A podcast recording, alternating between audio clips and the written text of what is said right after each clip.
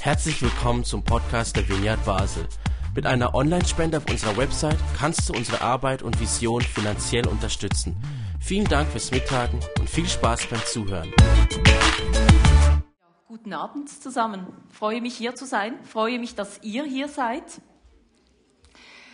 Apropos Esel, wenn wir schon beim Esel sind, ich kann dir heute auch noch einen Esel liefern in der Geschichte beziehungsweise die Bedeutung eines Namens, nämlich der Hamor, der da vorkommt, der heißt eigentlich Esel. Also einfach denken wir an Daniel.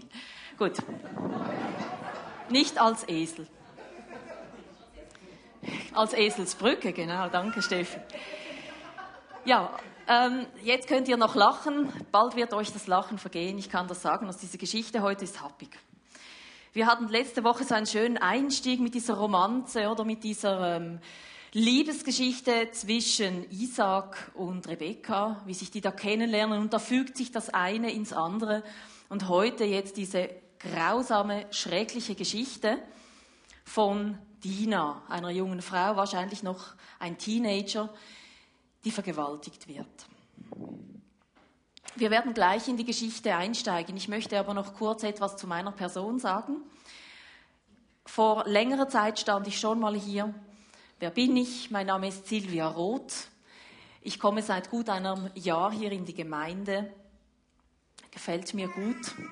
Ich wurde herzlich empfangen, meine ganze Familie. Ich habe zwei Kinder, ich habe einen Ehemann. Ich bin von Beruf Lehrerin. Ich kann ab und zu mal predigen, ich kann ab und zu mal Vorträge halten. Und das sind alles Dinge, die ich wahnsinnig gerne mache. Und ich glaube, ich kann das, was Gott in mich hineingelegt hat, kann ich leben, das kann ich ausleben. Und dafür bin ich äußerst dankbar, dass ich so viele Möglichkeiten haben, da, habe, da mich einzubringen. Und ich glaube, ein großer Beitrag dazu hat auch meine Familie geleistet. Und ich bin ihnen sehr dankbar dafür, dass sie mir einen gesunden Boden gegeben haben. Wir hatten auch unsere Auf und Abs und wenn ich noch Zeit habe, werde ich kurz etwas dazu erzählen. Aber grundsätzlich muss ich sagen, ich habe wirklich sehr viel Liebe erfahren, sehr viel Ermutigung und das ist wirklich schön. Und ich kann das, was Michelle letzte Woche gesagt hat, einfach unterschreiben. Man kann einfach dankbar sein, wenn man eine gute Familie hat. Ähm, wenn man Dina fragen würde, würde sie vielleicht etwas anderes sagen. Wir steigen ein in diese Geschichte. Die Situation ist folgende. Letzte Woche hatten wir Isaac und Rebekka. Jetzt, kommen wir, jetzt springen wir quasi eine beziehungsweise zwei Generationen. Wir kommen zum Sohn von Isaac, dem einen Sohn, dem Jakob.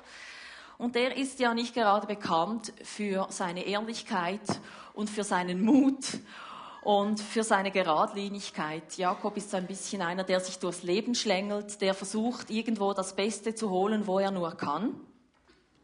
Er hat zum Beispiel seinem Bruder das Erstgeburtsrecht geklaut. Das heißt, er wird viel mehr kriegen als sein Bruder. Also Jakob ist einer, der geht über Leichen, wenn er was will. Der sieht Geld und dann will er es. Jetzt ist er, musste fliehen vor diesem Esau arbeitete bei seinem Onkel oder beim Onkel Laban ganz lange, hat dort dann geheiratet, hat jetzt zwei Frauen, viele Kinder. Ich glaube, es sind unterdessen elf Söhne, am Schluss werden es zwölf sein und eben auch diese Dina. Er kommt quasi als gemachter Mann zurück in dieses Heimatland. Er möchte zurückkehren zu seiner eigenen Familie. Und er hat Angst vor der Begegnung mit seinem Bruder, die geht aber gimpflich, verläuft die. Denn Esau hat schon lange vergessen, was passiert ist. Der vergibt diesem Jakob dafür, was er ihm angetan hat. Auch er unterdessen ein gemachter Mann. Also versöhnt und der Rückreise ins Heimatland steht eigentlich nichts mehr im Wege. Und ihr fragt euch jetzt vielleicht, ja, warum erzählt sie jetzt das? Kommt doch mal zum Punkt und so. Aber ich würde sagen, es ist ganz wichtig für diese Geschichte, die wir heute hören, was für eine Ausgangssituation das wir hier haben. Also dieser Jakob will jetzt zurück. Der will zurück mit seinem ganzen Clan, zurück nach Kanaan, zurück zu seinem Vater Isaac. Und jetzt lassen sich die in Sichem nieder das ist eben eine Stadt, die schon bewohnt ist natürlich von Kanaanitern.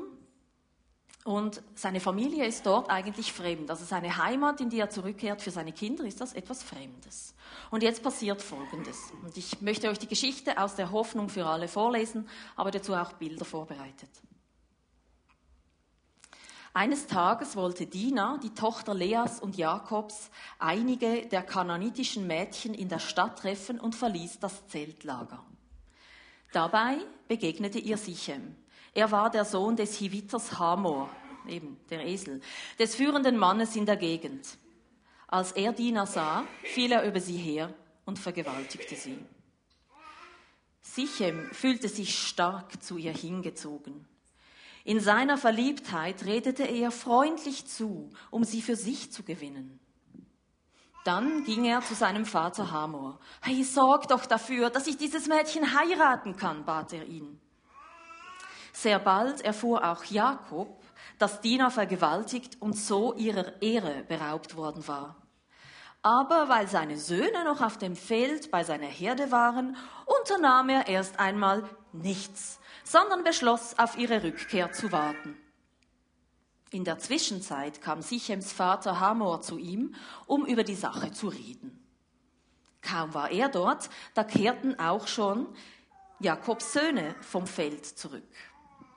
Als sie hörten, was geschehen war, tobten sie vor Wut.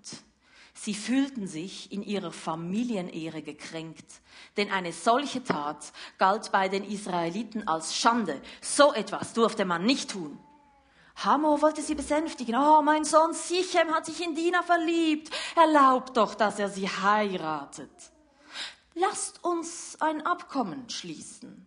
Unsere Völker sollen sich durch gegenseitige Heirat verbinden. Ihr könnt euch bei uns niederlassen. Unser Land steht euch offen.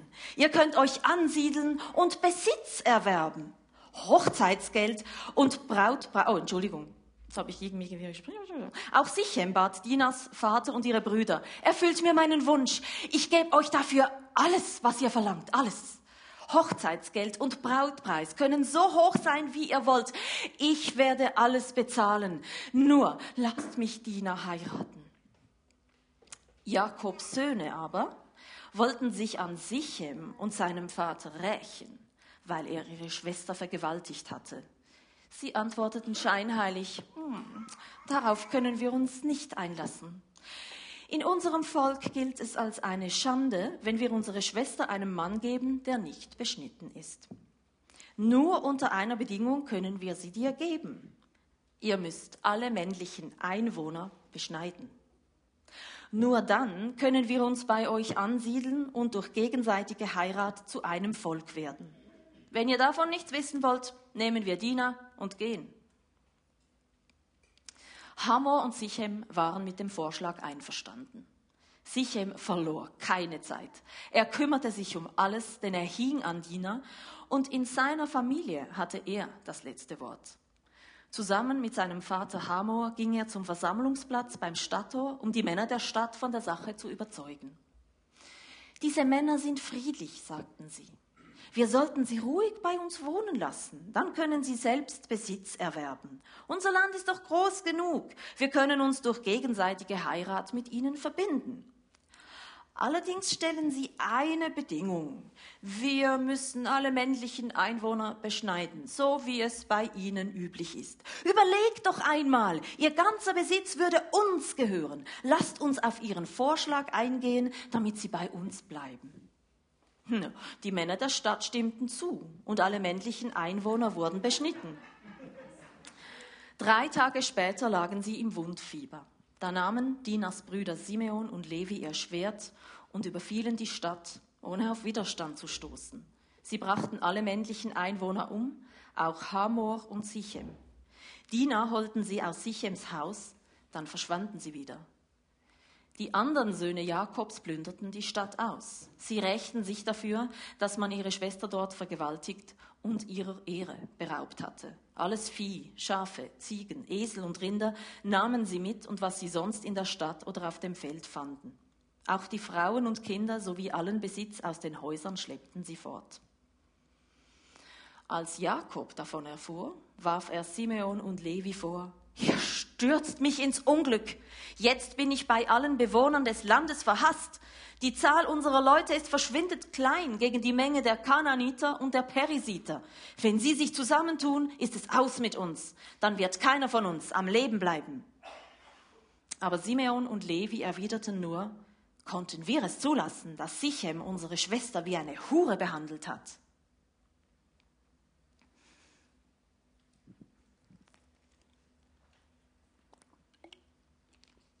Ja, eine schreckliche Geschichte. Diese Personen, die ich hier nochmals dargestellt habe in dieser Konstellation, die tragen alle zu diesem schrecklichen Unglück bei, was dieser Diener passiert, nämlich diese Vergewaltigung. Und sie verhalten sich nicht wirklich geschickt. Und eigentlich ist nicht nur Sichem derjenige, der dieser Frau Gewalt antut, sondern auf verschiedenen Ebenen tun ihr auch ihr Vater und ihre Brüder Gewalt an. Und ich möchte das jetzt ein bisschen genauer anschauen, was diese Personen vielleicht bewegt hat und hoffentlich irgendwo zu einer Botschaft kommen, die nicht nur irgendwie uns jetzt so auf die Sommerferien hin in den Boden drückt, sondern uns auch ermutigt und vielleicht auch einen Weg aus einer solchen Situation zeigt. Kommen wir zu Sichem, dieser verliebte junge Mann. So der Tipp, der Typ Herrschersöhnchen. Der kann mit den Fingern schnippen und schon hat er, was er will. Geld spielt keine Rolle, denn das hat er, das sagt er, das betont er ja auch, egal wie viel das, das kostet, ähm, egal was der Brautpreis ist. Ich hab's, fordert es. Und damit liefert er sich ja ziemlich auch ans Messer, oder?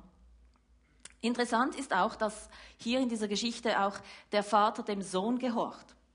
Also dieser, dieser Hammer, der tut, was der Sohn sagt, weil, so heißt es ja im Text, Sichem hat in der Familie das letzte Wort, also er hat sehr viel Gewicht. Sichem ist auch sehr egoistisch. Kommen wir zu dieser Vergewaltigung. Ist ja ganz seltsam, oder? Zuerst heißt es, er vergewaltigt sie und dann verliebt er sich in sie. Aus der Tradition heraus geht man davon aus, dass es sich bei diesem Anlass, wo das passiert ist, um ein Festival gehandelt hat. Das war auch der Grund, warum diese Diener dann in diese Stadt gingen.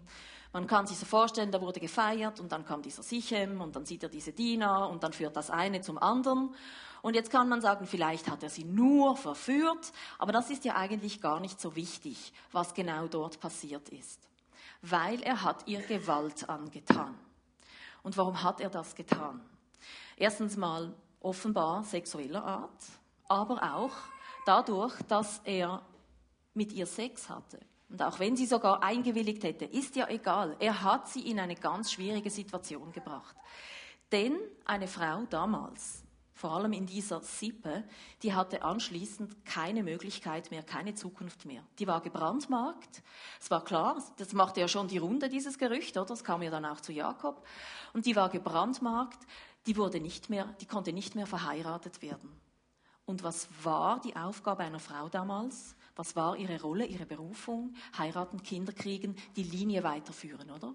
Und das alles, das macht dieser Sichem zunichte, so dass Dina auf Gedeih und Verderb auf ihn angewiesen ist. Wenn sie den nicht heiraten kann, wenn es der nicht ernst meint, dann hat sie verloren. Und der Sichem ist ja auch so siegessicher, oder? Der hat die Diener offenbar schon zu sich geholt, weil die Brüder müssen sie aus der Stadt holen. Die lebt also schon bei dem. Und außerdem zwingt er quasi eine ganze Stadt dazu, also die Männer dieser Stadt, sich beschneiden zu lassen. Und das ist ja etwas Großes, wenn, wenn es erwachsene Männer tun müssen, oder?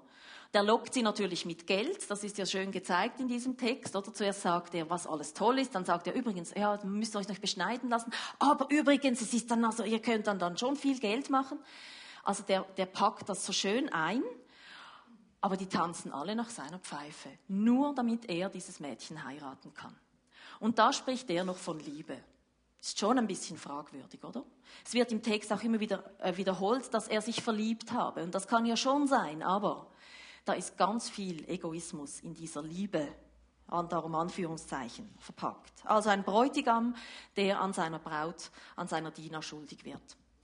Wenn wir jetzt uns an die Ursprungsfamilie zuwenden, dann ist, sind die auch nicht viel besser. Auch die tun dieser, äh, dieser Diener eigentlich Gewalt an. Schauen wir uns Jakob an. Jakob erfährt von dieser Vergewaltigung und das Erste, was er tut, ist, er tut erst einmal gar nichts. Es wird im Text auch nicht beschrieben, dass er irgendwie ähm, sich ärgert oder dass er das ungerecht findet oder Gerechtigkeit fordert, sondern er wartet einfach mal. Und mir scheint es hier, dass für ihn so der Friede wichtig ist. Er will Frieden um jeden Preis. Nochmals die Situation vor Augen führen. Der hat schon viel erlebt in seinem Leben. Der hat Angst davor, darum auch Stichwort Angst hier, dass jetzt nochmals etwas dazwischen kommt, dass er überhaupt nicht in dieses Land reinkommt oder dass er nicht zurückkehren kann zu seiner Familie. Da steht ihm wieder was im Weg. Wenn der sich jetzt mit diesem Hamor anlegen würde, mit seiner Familie, oder wegen dieser Vergewaltigung, lieber nicht, lieber nicht. Behalten wir den Frieden, suchen wir eine Lösung, wäre ja eigentlich auch gar nicht so schlecht, aber eben diese Passivität von diesem Jakob, die ist schon ein bisschen fragwürdig. Und dass er von Angst getrieben wird, das zeigt sich ja auch am Ende der Geschichte, wo er dann sagt zu seinen Söhnen, macht ihnen Vorwürfe, die haben jetzt halt gehandelt, oder? Weil er es nicht tut. Und dann sagt er, wenn sie, also die Völker des Landes, sich zusammentun, ist es aus mit uns. Der hat Angst vor dem, was passieren könnte. Das ist ihm, dieser Friede, dieser falsche Friede ist ihm wahrscheinlich wichtiger als seine Tochter. Also so kommt es mir ein bisschen vor. Und was ich vorher schon erwähnt habe, Jakob, der ist ein Erfolgsmensch. Also da sieht er eine gute Gelegenheit, so seine Besitzschaften noch ein bisschen zu vermehren, nicht wahr? Da kann man schon auf diesen Deal eingehen. Interessant auch, wenn ihr mal die Josef-Geschichte nachlest, wie, ähm, wie Jakob da reagiert, im Vergleich hier. Also hier wird keine Gefühlsregung gezeigt, nichts irgendwie von niemandem, oder eigentlich? Durch die Brüder schon. Aber in Bezug auf das Mädchen, was ihm passiert. Und in der Josef-Geschichte, als Jakob erfährt, dass sein Sohn Josef vermeintlich von einem wilden Tier gerissen worden ist und also getötet wurde, oder? Da zerreißt er seine Kleider und ist untröstlich. Das ist ein gebrochener Mann für den Rest seines Lebens, bis er wieder versöhnt wird oder seinen Josef wieder findet. Also das ist offenbar eine ganz, also der ist, da sind Gefühle möglich, oder? Und ich möchte jetzt nicht zu viel hineininterpretieren. Ich weiß, es sind, sind ja viele dieser Geschichten sind sehr schablonenhaft, oder? Aber es ist trotzdem im Gegensatz, wenn man das so äh, gegenüberstellt, schon interessant, dass die, diese Diener so wie für alle so ein Mittel zum Zweck bleibt. Also ein Vater, der an seiner Tochter schuldig wird. Und dann sind da noch die Brüder, Simeon und Levi. Also natürlich steigen ja die anderen Brüder auch ein, aber die sind so die Federführenden und für sie ist die Familie das Wichtigste. Die Familienehre wurde verletzt. Sie sehen sich als Hüter und Wächter der wahren Moral, oder? Und sie wollen in Anführungszeichen Gerechtigkeit. Ähm, aber vielleicht steckt auch was ganz anderes dahinter. Die kommen als Fremdlinge in dieses, also vor dieses Sichem und dieser Schnösel, dieser reiche Schnösel Sichem, oder? Der setzt sich über alles hinweg, was ihnen heilig ist. Und das macht die wahnsinnig wütend. Oder die kommen irgendwie als Fremde in dieses Land, sie fühlen sich nicht respektiert, vielleicht sogar ein bisschen minderwertig und da beginnt es zu brodeln. Diese Wut steigt in ihnen auf und die planen so was ganz Böses und dann lassen sie dieser Wut freien Lauf oder mit ihren Schwertern gehen sie in diese Stadt und metzeln alles Männliche nieder und dann holen sie sich auch noch die Beute da zurück. Also ganz schrecklich, wie die von ihrer Wut kontrolliert werden. Und jetzt ist natürlich die Frage, ist das die Botschaft? Ist das die Botschaft hier? Habt ihr euch vielleicht jetzt auch gefragt, was ist denn, was will denn uns dieser Text uns sagen? Heißt das jetzt, jawohl, die haben richtig gehandelt, die sollen sich nicht mit fremden Völkern mischen, das geht gar nicht, die Israeliten sollten für sich bleiben? Und das ist die Geschichte, die das beweist? Tut sie nicht, denn wenn wir später in der Bibel, gegen Ende des ersten Mosebuches, die Segnungen lesen, die Jakob über seine Söhne spricht, dann steht dort Folgendes. 1. Mose 49, Vers 5 und folgende. Simeon und Levi haben sich verbrüdert. Ihre Schwerter haben sie zu Mord und Totschlag missbraucht. Mit ihren finsteren Plänen will ich nichts zu tun haben. Von ihren Vorhaben halte ich mich fern. In blinder Wut brachten sie Menschen um. Mutwillig schnitten sie Stieren die Sehnen durch. Weil sie im Zorn so hart und grausam waren, müssen sie die Folgen tragen. Ihre Nachkommen erhalten kein eigenes Gebiet, sondern wohnen verstreut in ganz Israel. Also diese Wut, dieses Unkontrollierte, das so quasi mit äh, Gerechtigkeit ummäntelt wird, oder? Das hat Konsequenzen für diese Brüder, beziehungsweise auch für ihre Nachkommenschaft. Also die Leviten, die werden ja später nie einen eigenen Landstrich haben in Israel, sondern die haben nur Städte, wo sie wohnen, oder? Und auch Simeon, der Stamm von Simeon, die werden das Land nie einnehmen, das ihnen eigentlich zugeteilt worden ist. Also wir können nicht sagen in dieser Geschichte, dass es hier darum geht, zu zeigen, dass ähm, ähm, die Israeliten für sich bleiben sollen. Also das ist nicht eine, eine Antwort, was dieser Text uns zu sagen hat. Ich frage mich, was uns der Text zu sagen hat. Was ist, wenn Menschen von Liebe, Frieden und Gerechtigkeit sprechen, also von diesen Beweggründen? Und zwar in Anführungszeichen, weil es geht ihnen ja gar nicht darum. Der Sichem will seine eigene Lust befriedigen, Jakob will einfach Frieden um jeden Preis und Simon und Levi, die wollen sich rächen. Die wollen sich einfach rächen, die wollen ihre Wut ausleben.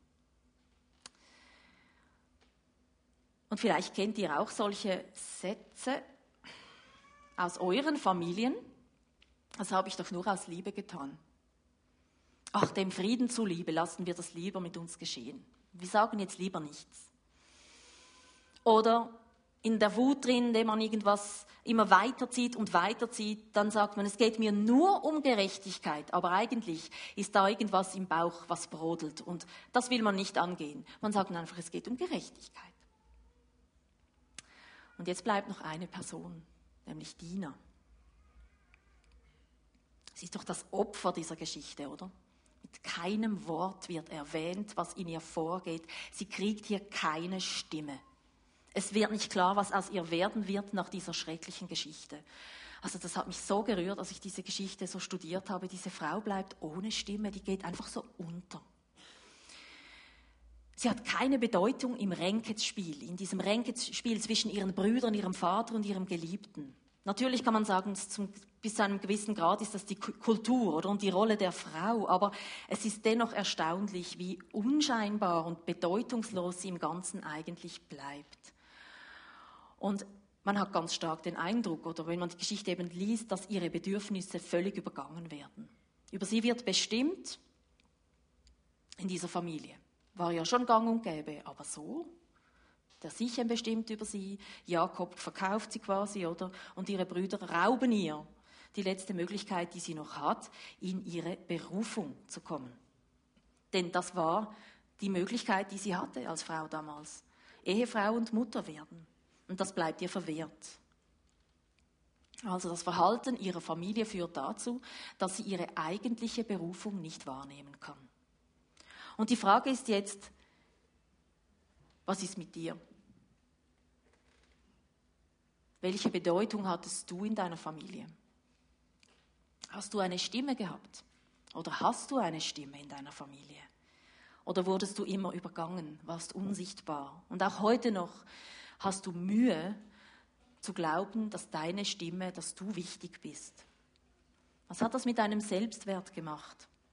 Wie wirkt sich das auf deine Beziehungen aus? Wie wirkt es sich aus, dass deine Bedürfnisse nie wahrgenommen wurden? Es ging nie um dich, es ging immer um die anderen. Auch dann, als dir etwas ganz Schlimmes passiert war. Dieser Diener ist etwas ganz Schlimmes passiert. Ich wünsche es euch ja nicht, aber vielleicht ist euch auch irgendetwas Schlimmes passiert. Wurdet ihr damit allein gelassen in euren Familien? Merkt ihr, dass das immer noch weh tut, was da passiert ist. Und das hängt noch an dir. So sehr, dass du das, was für dich eigentlich vorbereitet ist, deine Berufung, deine Begabungen einsetzen, dass du gar nicht dorthin kommst, weil du merkst, die Stimmen aus der Vergangenheit, die halten dich zurück. Das, was geschehen ist, das hält dich zurück, die Person zu werden, die Gott für dich bereit hat. Ich habe es gesagt, ich habe keine schreckliche Geschichte in meiner Familie, wirklich nicht. Ich hatte eine Großmutter bei uns, die hat manchmal ein bisschen Dinge gesagt, die sind mir nachgegangen. Und da kurze Illustration eben, was passiert, wenn man so ähm, Dinge immer hört, die einem so zurückhalten. Also meine Großmutter, die hat bei uns gelebt. Ich bin auf einem Bauernhof groß geworden. Das ist ja üblich, dass die Schwiegereltern oder die Großeltern auch dabei sind. Das hat eben positive und negative Seiten. Und meine Großmutter war eine sehr unsichere Frau, eine kritische Frau. Und jedes Mal, wenn ich irgendetwas gesagt habe, also nicht nur ich, sondern irgendjemand in der Familie, ähm, ich möchte das und das machen, dann kam immer die gleiche Frage.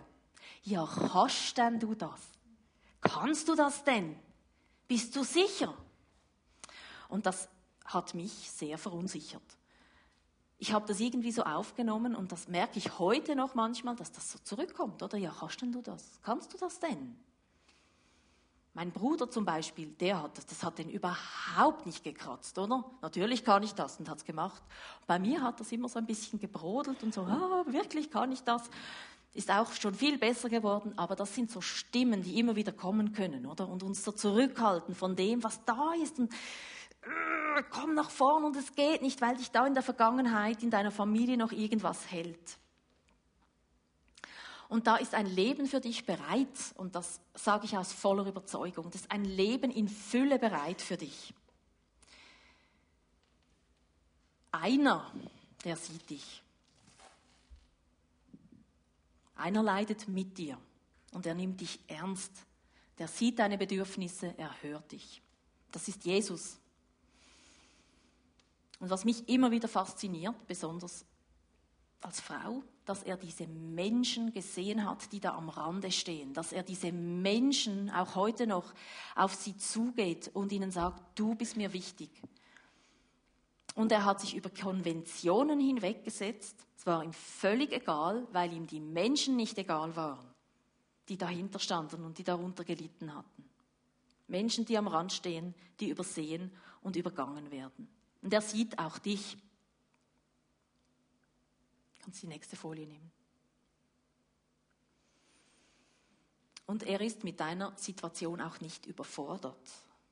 Manchmal denkst du vielleicht, ich bin so ein hoffnungsloser Fall, das schleppe ich schon ganz lange mit mir rum. Es ändert sich nie.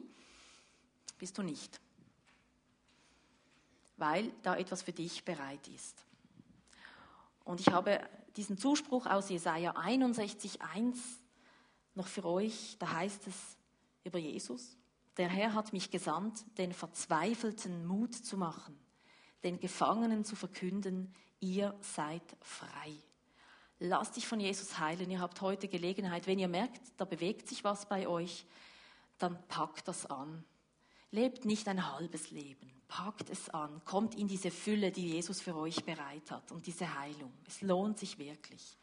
Und ihr müsst jetzt nichts ausgraben, gell? Also nicht wühlen. Wenn ihr merkt, es ist gut, dann freut euch.